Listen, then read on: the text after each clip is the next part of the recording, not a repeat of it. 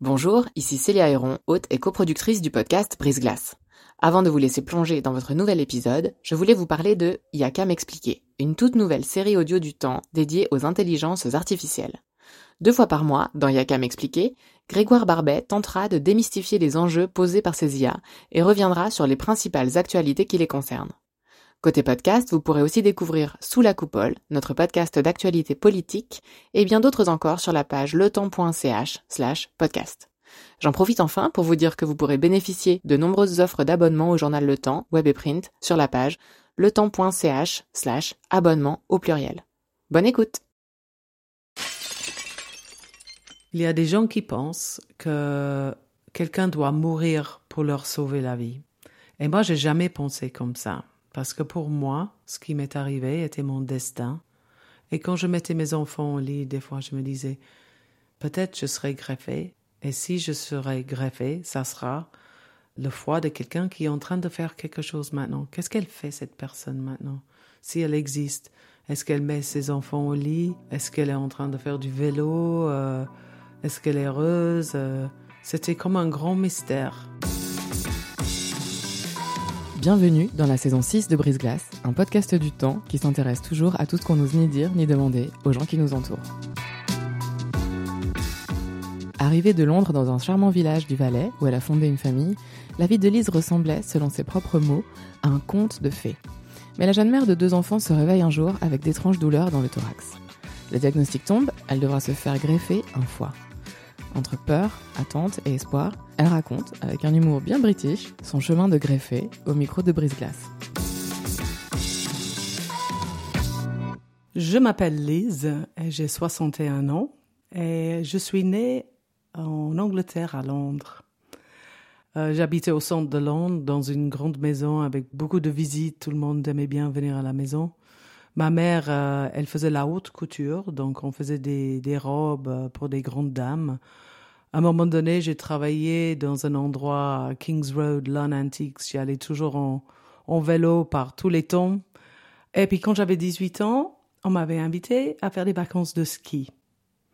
Et c'est là où mon histoire suisse a commencé. J'ai rencontré René, le prof de ski, et on s'est fréquenté pendant quatre ans. À l'âge de 22 ans, René et moi, nous nous sommes mariés. Et euh, là, on habitait et on habite toujours à Anzère, dans le Valais. Alors, notre histoire était un petit peu comme un conte de fées. La jeune fille qui rencontre le prof de ski, on se marie, on achète un petit chalet, et puis après, on a eu un petit garçon, et après une petite fille. Et euh, comme euh, je suis assez entreprenante. À un moment donné, j'ai commencé à faire des habits de ski. Après, j'ai fait des habits de ski pour des équipes euh, de ski.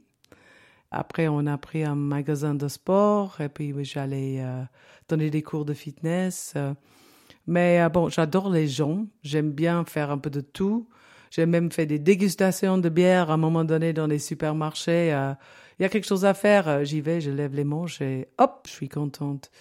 Donc, euh, j'avais tout ce que j'aurais voulu euh, jusqu'à là, mais quand les enfants avaient 5 et 8 ans, l'histoire a changé un petit peu en cauchemar. J'ai commencé par avoir une fois très mal au ventre. Je traversais la France en voiture pour aller euh, à une fête de, de famille. Et je me suis réveillée dans la nuit et j'ai eu un mal de ventre comme j'ai jamais eu de ma vie. J'étais seule avec les enfants et je pouvais presque pas bouger. Je ne pouvais pas me mettre debout et si j'essayais de marcher, j'étais penchée en avant. Ça me prenait tout l'abdomen. C'était euh, incroyable ce que ça faisait mal. Et le lendemain, je me suis réveillée, j'avais rien. J'allais très bien. Et puis quelques jours plus tard, quand j'étais à Londres, j'ai de nouveau eu mal au ventre. Et ma mère m'a forcé d'aller chez le médecin. On m'a envoyé pour faire un ultrason. Et j'ai un magasin de sport, alors j'ai toujours la tchatch. je, j'ai discuté avec le monsieur qui faisait l'ultrason, qui avait l'air très relax. Il m'a demandé ce qu'il devrait acheter comme ski, etc. J'ai failli lui vendre une paire de skis même. Mais quand je suis sortie de là, j'ai dit bon, je peux y aller. Et il m'a répondu non. Maintenant, il faut faire euh, un IRM. Et là, je me suis dit, oh, ça c'est peut-être grave. Vous aviez quel âge? J'avais 35 ans.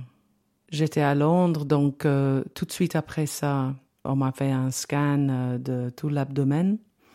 Et je me rappelle, je regardais les messieurs dans une cabine euh, avec un vitre. Et quand je suis nerveuse, j'aime bien blaguer un peu parce que ça fait une ambiance un peu plus léger. Mais là, les mecs, ils n'avaient pas beaucoup d'humour. Hein.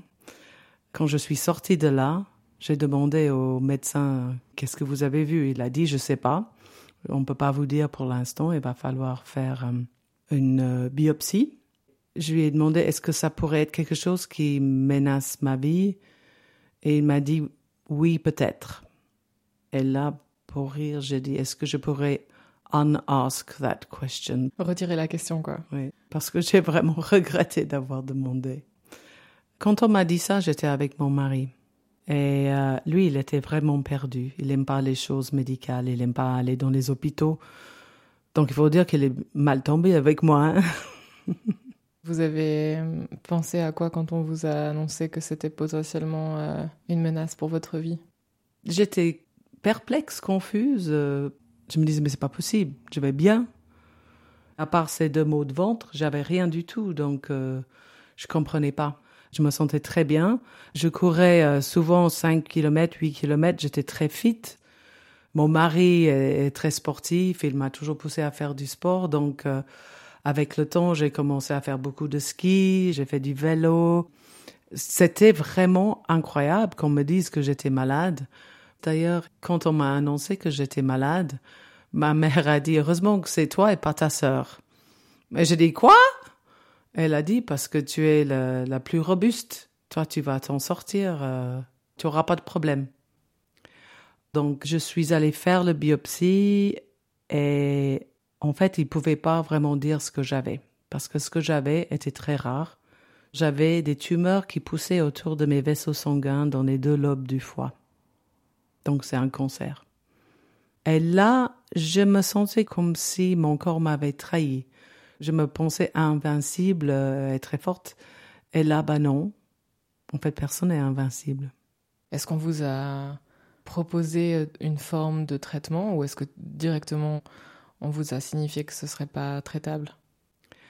En fait, c'était très confus. On m'a envoyé voir un chirurgien qui m'a parlé de chimio et qui m'a dit euh, Oh, mais il y a des gens qui survivent même cinq ans et plus avec des cancer maintenant.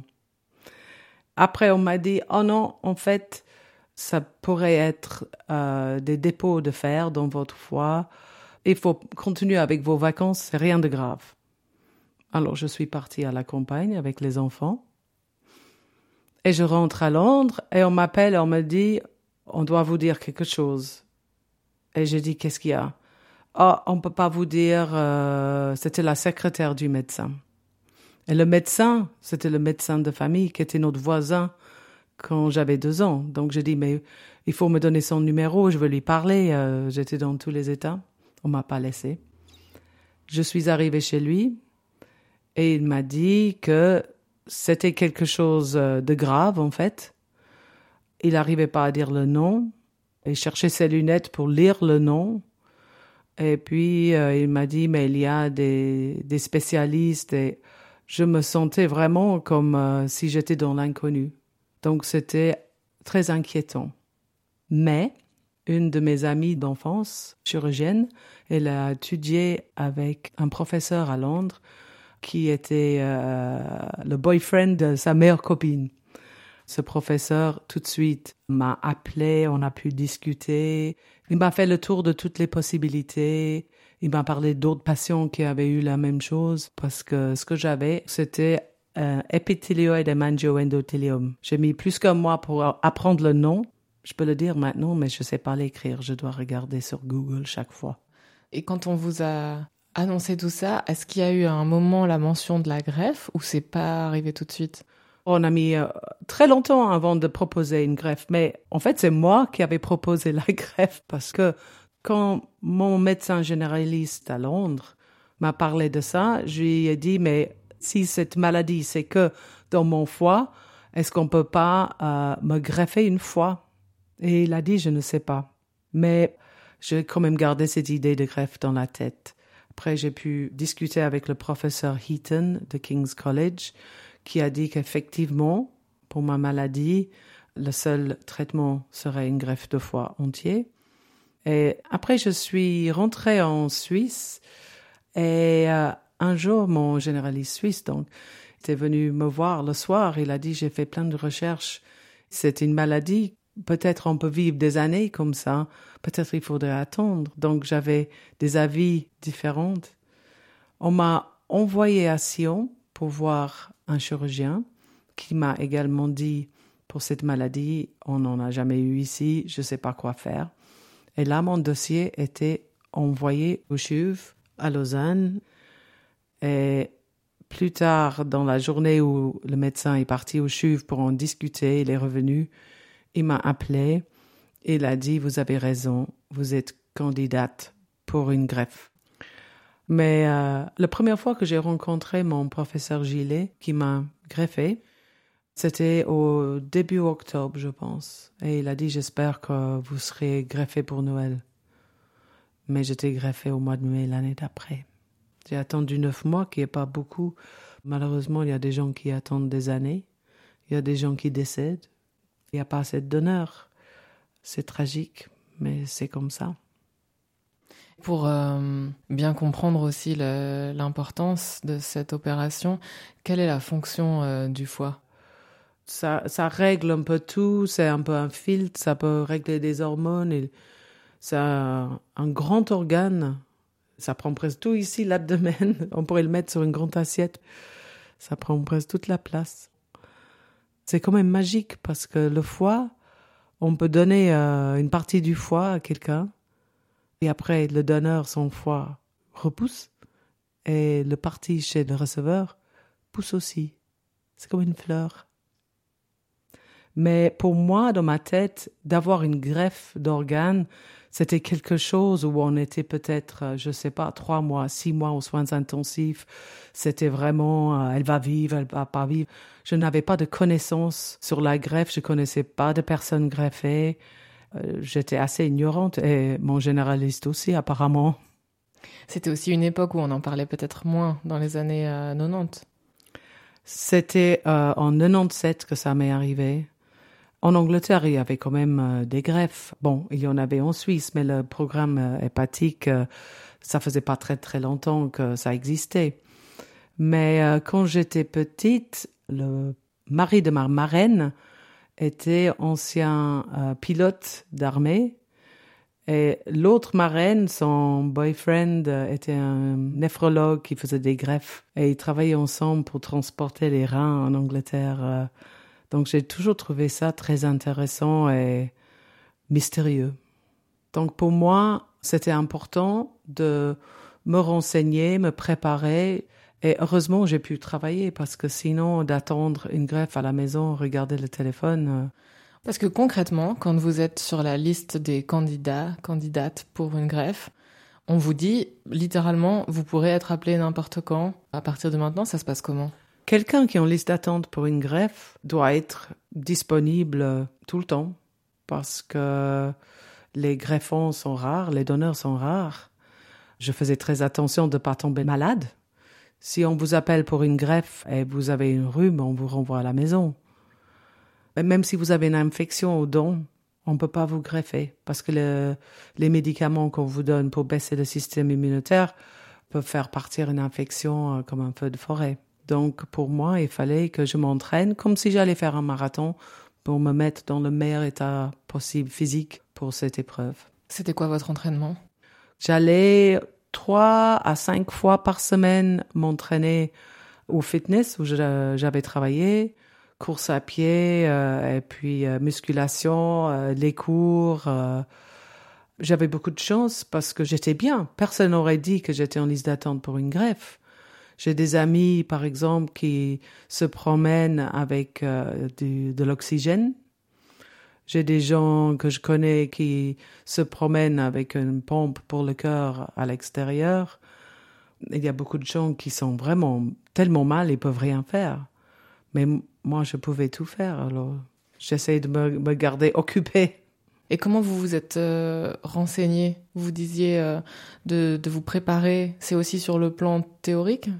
Je me suis renseignée pour savoir comment c'était après, parce que la coordinatrice du CHUV m'a téléphoné un jour et puis elle m'a dit, vous devrez venir visiter le CHUV où je peux vous montrer les soins intensifs, euh, je peux vous faire comprendre toutes les démarches et tout ce qui se passe pré et post-greffe.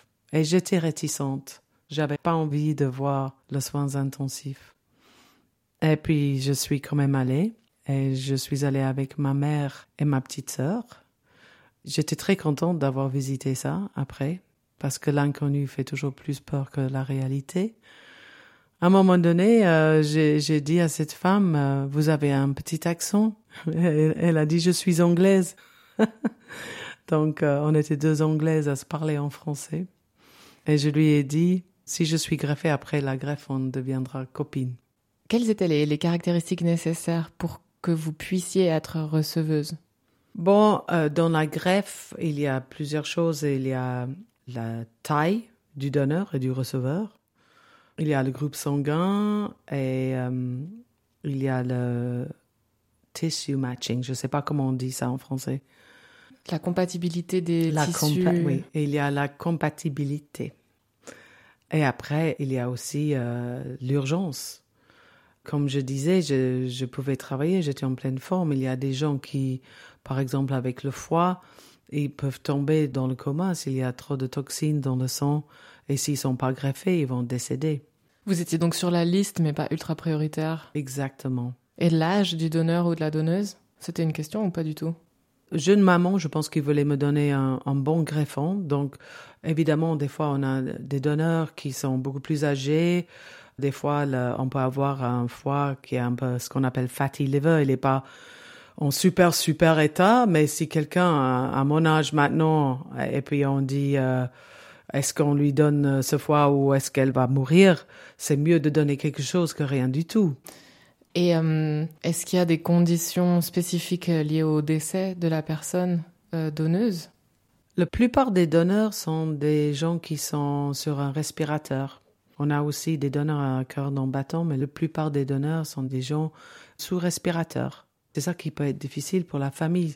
La personne est là, la poitrine monte et descend avec des respirations parce qu'elle est sur une machine, mais le cerveau ne fonctionne plus. Mais si on touche sa fille, son mari, la peau est, rose et il a l'air de dormir. C'est ça qui peut être très difficile pour les, les gens et puis après, on doit annoncer à la famille que le cerveau ne fonctionne plus. Il y a une conversation. Est-ce que vous savez si votre proche a pensé au, don d'organes? Et si la, famille dit oui, on doit garder le donneur potentiel stable pour euh, irriguer les organes. Et si on a eu l'accord de la famille, c'est une opération comme toute opération avec beaucoup de respect pour le donneur. Après le prélèvement des organes, le donneur est euh, recousu, des pansements sont posés et les gens peuvent dire au revoir avec dignité au donneur qui aura sauvé plusieurs personnes et changé les vies de toutes les personnes autour de chaque personne. Parce que pour moi, la vie de, toute la famille a, été euh, changée. Par exemple, mes enfants, ma maman, ma sœur, mes copines, mes copains, mon petit chien. Ça change tout, leur histoire. Alors, il y a des gens qui pensent que quelqu'un doit mourir pour leur sauver la vie. Et moi, j'ai jamais pensé comme ça. Parce que pour moi, ce qui m'est arrivé était mon destin. Et quand je mettais mes enfants au lit, des fois, je me disais, peut-être je serai greffé. Et si je serai greffé, ça sera le, le foie de quelqu'un qui est en train de faire quelque chose maintenant. Qu'est-ce qu'elle fait, cette personne maintenant, si elle existe Est-ce qu'elle met ses enfants au lit?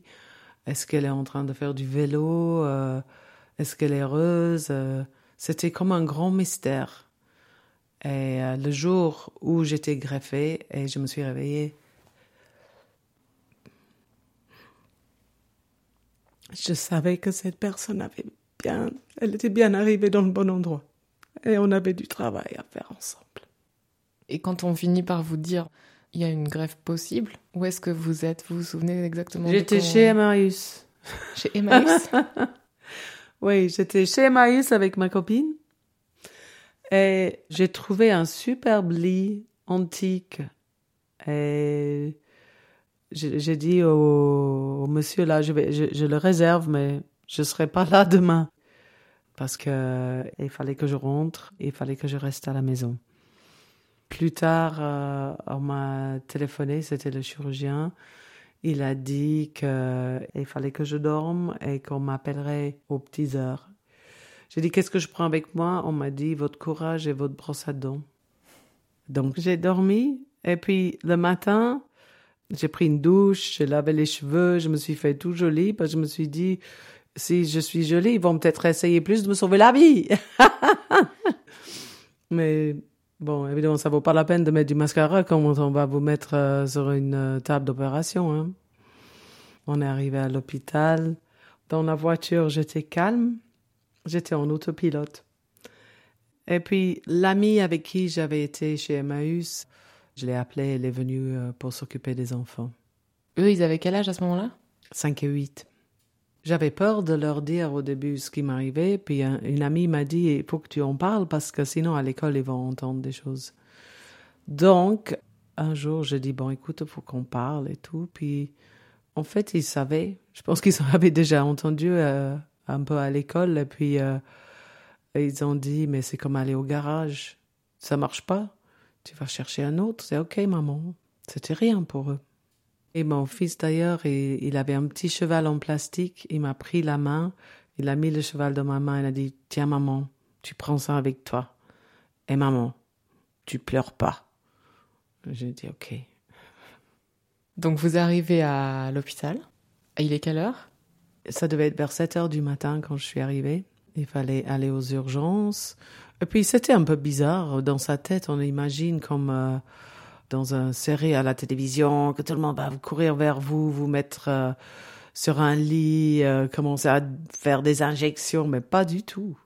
J'ai dû remplir des formulaires d'assurance, bien sûr. Moi, là où j'avais le plus mal au cœur, c'était pour mon mari, parce que moi, je devais subir, j'avais pas le choix, mais lui, il était là, et je me suis dit, qu'est-ce qu'il va perdre pendant cette opération?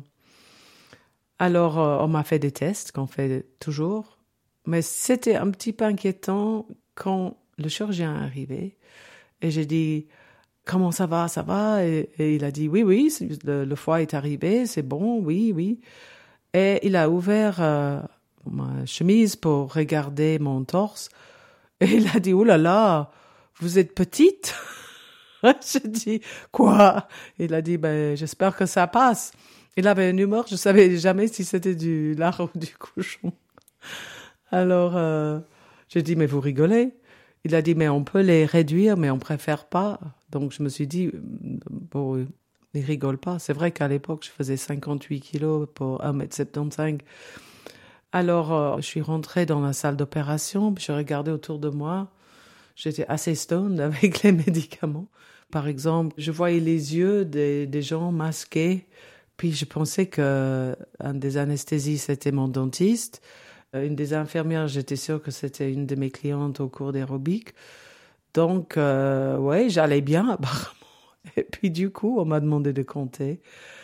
Et neuf heures plus tard, euh, j'ai ouvert les yeux avec un nouveau foie et une nouvelle vie. Qu'est-ce que vous avez ressenti alors à ce moment-là? J'étais tellement shootée, j'ai demandé s'ils avaient greffé ou pas. Mais bon, dès que j'ai essayé de bouger un peu, j'ai compris que oui. J'avais une énorme cicatrice et j'étais comme si le tram était passé dessus. Mais euh, j'étais juste contente de savoir que c'était fait et puis que j'étais encore en vie. Il y avait beaucoup de monde autour de moi. Tout est un peu flou. Aux soins intensifs, on se sent un peu comme si on est sous terre avec des petites fenêtres. Et puis après, les médicaments m'ont fait voir mon père qui se promenait dans un peignoir rouge. Il avait une peignoir rouge, mais ça faisait très longtemps qu'il était décédé, mais c'était sympa de le voir là. C'était les médicaments euh, qui vous maintenaient un peu stone, quoi. Oui, oui. J'étais un mois à l'hôpital. tout le monde au, au CHUV, là, ils étaient vraiment sympas. Je me sentais entre bonnes mains. Et puis, après, j'avais un pressentiment que c'était un jeune homme. Je me sentais vraiment comme si c'était un jeune homme. Et j'ai dit à ma coordinatrice quelques jours plus tard, je sais que c'est un jeune homme. Ma coordinatrice m'a dit, mais les gens sont un peu choqués. Comment ça se fait que tu sais? Parce qu'en fait, ils n'ont pas le droit de vous dire. Mais non, ils n'ont pas le droit de me dire. Donc j'ai dit à ma coordinatrice, je ne sais pas. Mais dans mon cœur, pour moi, je sais que c'est un jeune homme. Et euh, elle a un peu averti son regard. euh, et je savais que c'était un jeune homme. Et, on va partout ensemble. C'est mon meilleur copain. Pourquoi est-ce qu'on évite de partager ces informations-là quand on fait des greffes en termes d'équipe médicale? En Suisse, c'est dans les règlements, euh, c'est un loi, c'est interdit, on n'en parle pas. On peut écrire à la famille de donneur. Suisse Transplant peut passer cette lettre et puis la famille peut répondre aussi. Moi, j'ai écrit à ma, ma famille de donneur. Je suis tellement anglaise, je dois toujours dire merci. Hein. Thank you après vous, non après vous, après vous. Donc j'ai remercié la famille. Euh, la famille m'a pas répondu, mais euh, des fois j'aimerais bien qu'ils sachent que j'ai fait des bonnes choses avec mon meilleur copain. Mais s'ils m'ont pas répondu, c'est que ils voulaient pas. Et je respecte. Est-ce que vous avez une forme quelconque de spiritualité ou de croyance religieuse? Je suis pas catholique ou euh, mais je crois dans l'amour et euh, j'aimerais euh, essayer de faire tout ce que je peux pour améliorer la situation non seulement en Suisse mais ailleurs. J'aime bien faire des choses pour des autres. Encore plus maintenant parce que j'ai eu tellement de chance. Aujourd'hui, j'ai 25 ans déjà de survie, donc euh, souvent quand je parle avec des gens qui viennent d'être greffés, euh, ça les rassure. Est-ce que vous aviez une idée des statistiques, des chances que vous ne vous réveilliez pas? En général, il y a très très peu de morts sur la table d'opération. Après la, greffe, il y a le risque euh, de rejet. Et après, on me donnait des chiffres, euh, tant de pourcents de survie à tant d'années, à, à 5 ans. Mais moi, j'avais 35 ans, j'avais des petits-enfants. Moi, je voulais des, des années et des années de survie. Je voulais pas qu'on me parle de 2 ans, 3 ans, 5 ans. Mais dix jours après l'opération, on vient dans ma chambre et on m'annonce que j'étais en rejet. Puis j'ai dû faire un traitement avec euh, la cortisone et puis euh, quelque chose OKT3. Je pense qu'on ne l'utilise plus. C'était vraiment comme une attaque nucléaire. C'était cinq jours de traitement, quelque chose comme ça. Mais je suis sortie de l'attaque de l'autre côté et je suis là pour raconter tout ça. À quoi ressemblait votre vie euh, après cette greffe? Alors tout de suite après la greffe, je me rappelle, je voulais pas trop partir de l'hôpital parce qu'on se sent en sécurité. Et quand je suis rentrée à la maison, euh, je faisais très attention parce qu'on vous dit par exemple de pas manger euh, des salades ou pas manger une pomme avec la peau. On doit faire très attention à- aux bactéries. Ils m'ont conseillé d'acheter du beurre en tout petit paquet pour ne pas avoir des choses qui ont traîné au frigo.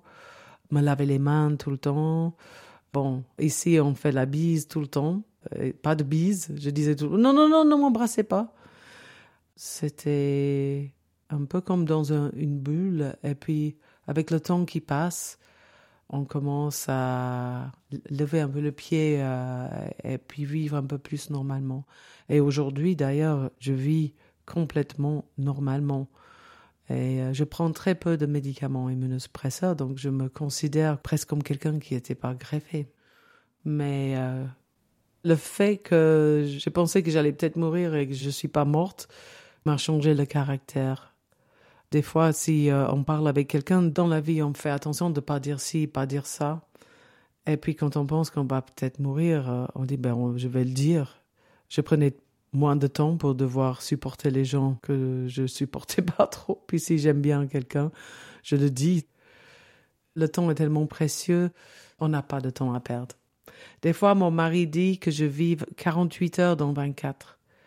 Et même si on n'a pas envie qu'on nous dise qu'on a quelque chose de grave, d'avoir ce sentiment que chaque moment est précieux, je voudrais pas le perdre. Est-ce qu'il y a, selon vous, une forme de tabou autour de la greffe, qu'on soit donneur potentiel ou receveur potentiel?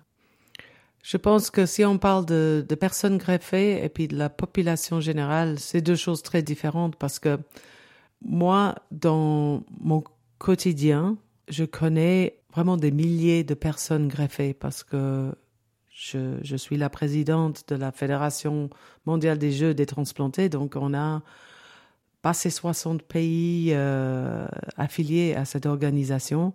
Et tous ces gens font du sport et ils célèbrent la vie. Donc je courtois des gens partout dans le monde qui sont greffés et qui en parlent pour promouvoir le don d'organes. Il n'y a pas de tabou, c'est une fête de vie. Et puis bon, dans la population, j'ai des gens qui pensent ah c'est normal, j'ai des gens qui disent oh moi ça je ferai jamais. Il y a des gens qui sont sur le mur, ils savent pas oui ou non. Il y a vraiment de tout. Et s'ils sont favorables au don d'organes, quelle est la meilleure façon de procéder? Le plus important, c'est d'en parler dans sa famille, que tout le monde sache. Si quelque chose nous arrive, et franchement, ça peut arriver à n'importe qui, si la famille ne sait pas ce qu'on aurait voulu, c'est euh, un cadeau empoisonné de laisser cette décision à eux. D'ici deux ans, il y aura un registre en Suisse pour dire oui ou non au don d'organes. Donc c'est bien de se mettre euh, sur le registre une fois qu'il existera. On peut porter une carte de donneur avec soi, mais euh, on n'a pas toujours son porte-monnaie avec soi si quelque chose nous arrive. Et puis quand vous arrivez à l'hôpital, on regarde pour voir qui vous êtes si vous êtes seul. Mais sinon, on regarde pour vous sauver. On va pas regarder tout ce qu'il y a dans votre porte-monnaie. Donc, euh, pour moi, le plus important, c'est de dire à, à ses proches. Est-ce que vous avez l'impression que médiatiquement, c'est un sujet dont on parle, dont on parle assez, dont l'évolution euh, ces dernières années a, a eu des caractéristiques particulières? Ça dépend. Des fois, on en parle cette semaine, il y a toute une équipe d'une association pour les enfants greffés du foie, Mahana Kids, qui marche depuis Berne jusqu'à Genève, où ils arriveront demain. On a eu les Jeux mondiaux des transplantés euh, à 11 heures. Euh, on a des gens qui font des, des conférences. Euh, on a des événements pour montrer que le don d'organes, ça marche, pour dire merci aux donneurs et tout ça. Mais il y a des moments où il n'y a rien dans la presse.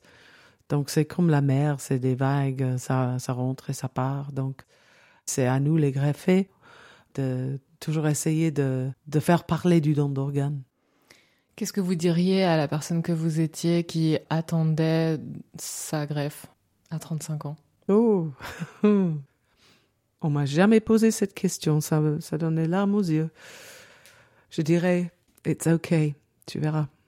Et est-ce que vous entrez parfois en dialogue, même entre vous et vous, avec le donneur? Bien sûr. des grandes conversations.